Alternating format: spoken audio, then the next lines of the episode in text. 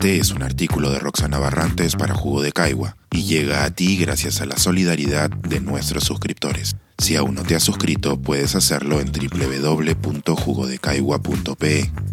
Ahora puedes suscribirte desde 12 soles al mes. Donar versus pagar impuestos. La permanente tensión entre las decisiones privadas y los recursos públicos. En línea con el jugo del lunes 28 de Alejandra Ruiz León, hoy he querido mencionar algunos temas alrededor de la distribución de los excedentes de la actividad económica. Está internalizado, al menos en las economías capitalistas, que los resultados del esfuerzo deben ser apropiados por quienes incurren en él y que si te esfuerzas lo suficiente puedes llegar a ser rico. De hecho, a raíz de una reflexión sobre los resultados de la encuesta de desigualdad del IEP, las peruanas y peruanos, en gran mayoría, estamos de acuerdo con la siguiente afirmación. Si un pobre trabaja duro, puede llegar a ser rico.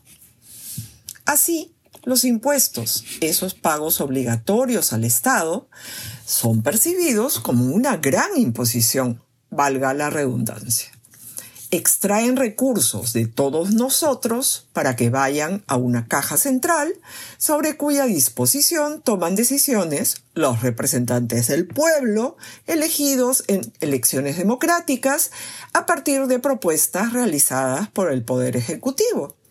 Si esto parece muy abstracto, el día de que lean esto, 30 de noviembre, vence el plazo establecido en la Constitución Política del Perú para que el Poder Legislativo, los representantes elegidos por el pueblo en elecciones limpias, aprueben la ley de presupuesto, la de endeudamiento y la de equilibrio financiero sobre la base de la propuesta del Ministerio de Economía y Finanzas. En su momento, otro jugo será licuado sobre el desenlace del impas en el cual hoy se encuentran los poderes en este asunto. Volvamos por ahora al tema de hoy. Los impuestos son los recursos que necesita una sociedad para financiar la provisión de bienes y servicios imprescindibles para la vida como colectividad. En tanto parte de ella, nuestra obligación es pagar. Las sociedades, al mismo tiempo, han encontrado maneras de rebelarse de manera pacífica. No me refiero aquí al reciente estallido social en Colombia ante la propuesta de modificación tributaria del anterior presidente Duque, que de hecho tuvo un desarrollo violento.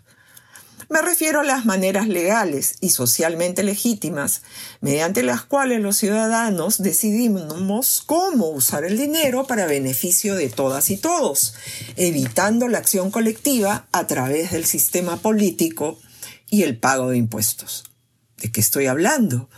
En sencillo, de las donaciones, de las contribuciones caritativas y de las obras por impuestos, para citar solo algunos casos. En los Estados Unidos, por ejemplo, se conoce el dicho. No importa cómo conseguiste tu dinero, lo que trascenderá es cómo lo gastas. Y con esa impronta cultural, las donaciones y contribuciones caritativas en general están exentas de impuestos. Asimismo, las fundaciones son moneda corriente y los edificios y laboratorios en grandes universidades suelen llamarse como sus mecenas. Y me quedo corta. Para algunos profesores universitarios, el pináculo de su carrera profesional consiste en recibir un nombramiento con su pan bajo el brazo. Por ejemplo, The Jane and John E. Smith Chair en medicina molecular, posición que se financia a través de un fideicomiso donado por Janet A. y John E. Smith. El monto de estas donaciones constituye un crédito tributario, un pago a cuenta del monto del impuesto al que el donante se encuentra obligado. Así, el donante decide en qué gastar dinero que de otro modo sería de decisión pública. En nuestro país, las donaciones tienen otro tratamiento. Esto lo escuchamos cada vez que tenemos un reto deportivo al frente, por ejemplo, al discutir sobre el tratamiento que reciben las donaciones en nuestro ordenamiento tributario. Aquí, cualquier donación puede ser considerada como un gasto y así ser restada de los ingresos. Es por este mecanismo que la obligación tributaria podría disminuir.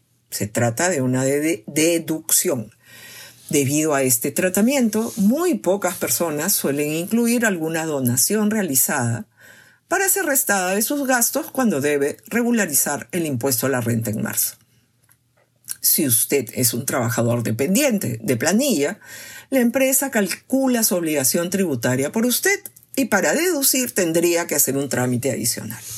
Si por el contrario usted es un trabajador independiente, tendría que detallar todo en su declaración y con el respectivo papel de respaldo.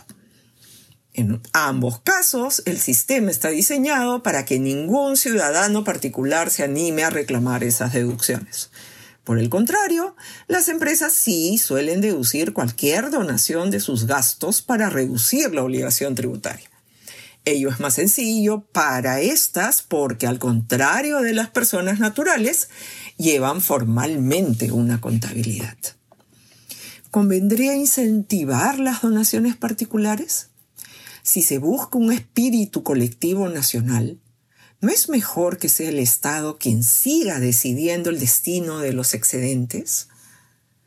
Pero, ¿qué ocurre cuando en el aparato estatal se cuelan los tramposos? Y cuando en la misma sociedad ocurre lo mismo. Cierro este artículo con la promesa de seguir indagando en posibles respuestas y lo invito a reflexionar sobre qué mecanismo crédito tributario de deducción nos ayudaría más a fortalecer los mecanismos de la acción colectiva. Pensar, escribir, editar, grabar, coordinar, publicar y promover este y todos nuestros artículos en este podcast cuesta y nosotros los entregamos sin cobrar. Contribuye en www.jugodecaigua.pe barra suscríbete y de paso espía como suscriptor nuestras reuniones editoriales.